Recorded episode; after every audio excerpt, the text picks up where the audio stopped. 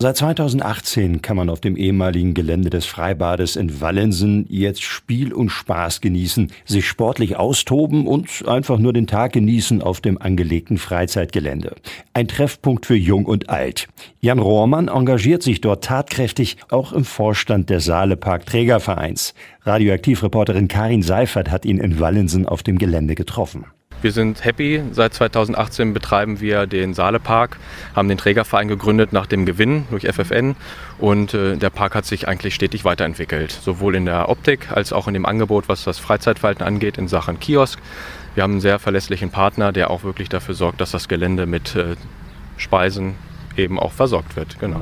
Wenn man im Wallensen, durch Wallensen fährt, ist auch sogar ausgeschildert Richtung Saale, Saalepark. Wenn man jetzt auf das Gelände, das ist ja der, das ehemalige Freibad in Wallensen, wurde umfunktioniert.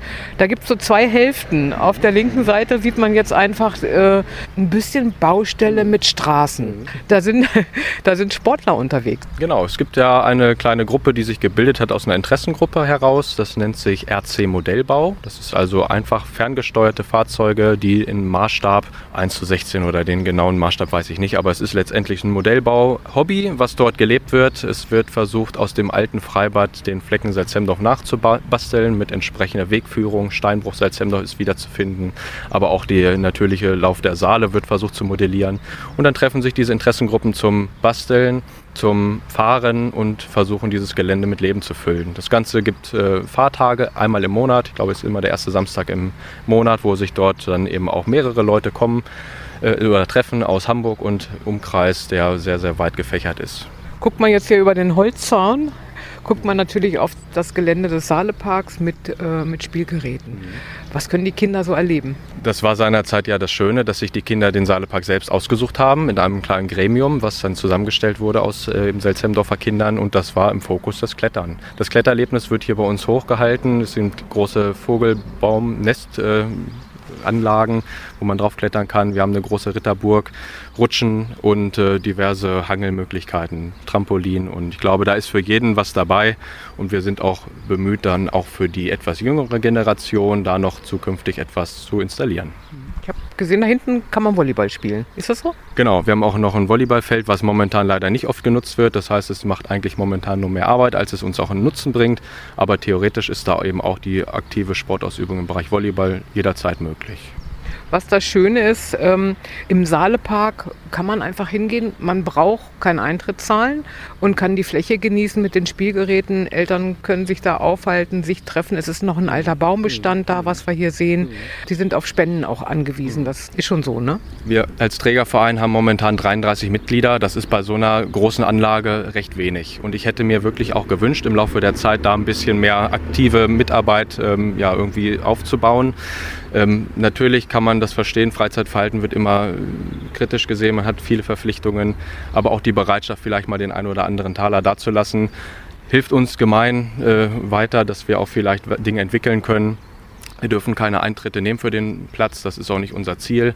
Deswegen ist das die einzige Möglichkeit, über Veranstaltungen oder vielleicht mal Spenden irgendwelche Unterstützungsleistungen zu erfahren eine Spendendose nicht gesehen. Spendendose, das ist ein gutes Stichwort. Im Eingangsbereich haben wir gerade einen großen Pfosten installiert. Das war gerade gestern tagesfrisch aktuell. Da kommt noch ein Spendenaufruf dran mit einer entsprechenden Box. Und wir hoffen, dass diese dann also auch immer schön gefüllt wird, wenn man den Besuch dort abhält.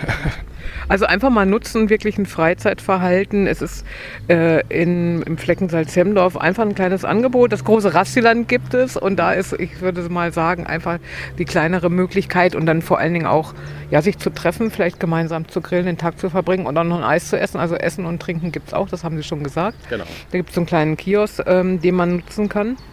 Und es wird auch gut besucht, ne? Ja, also wir haben natürlich den Vorteil, dass wir entgegen eines Freibades auch über die Saison hinaus aufhaben, auch ganzjährig im Grunde geöffnet haben. Das heißt, auch bei milden Wintern im November kann man dort seinen Tag verbringen und das sorgt natürlich für eine Menge Zulauf.